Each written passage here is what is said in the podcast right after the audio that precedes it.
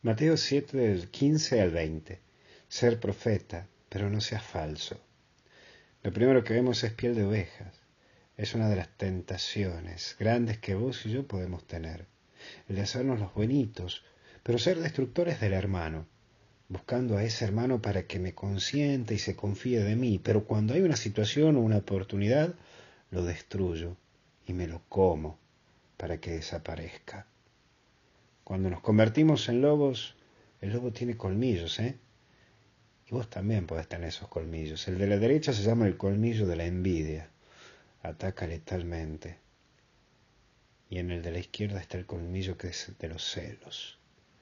Cuando ambos clavan en una presa, uff, lo dejan sin vida, lo dejan una herida letal. Pero también vemos los frutos y en los frutos de las personas reconocemos quién es quién.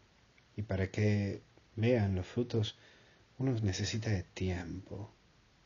Es por ello que para conocer una persona se necesita tiempo y aprender a observar a las personas, a conocerlas con cautela. No seas tan confianzudo con todo el mundo. Aprender a ser prudente y aprender a observar, a mirar bien, a observar quién es quién.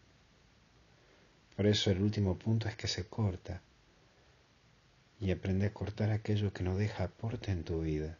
Si esto no deja un aporte en tu vida, déjalo de lado. Punto, chao, adiós. No, sí, ya sé que no es fácil. Lo sé.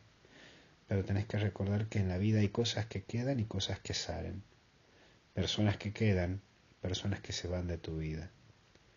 Es por ello que debes recordar que la clave para crecer de todo árbol es que sea podado. Hoy si vos querés crecer, cortá con aquellas cosas que no te ayudan. Que Dios te bendiga en el nombre del Padre, del Hijo y del Espíritu Santo y a seguir adelante, que hasta el cielo no paramos.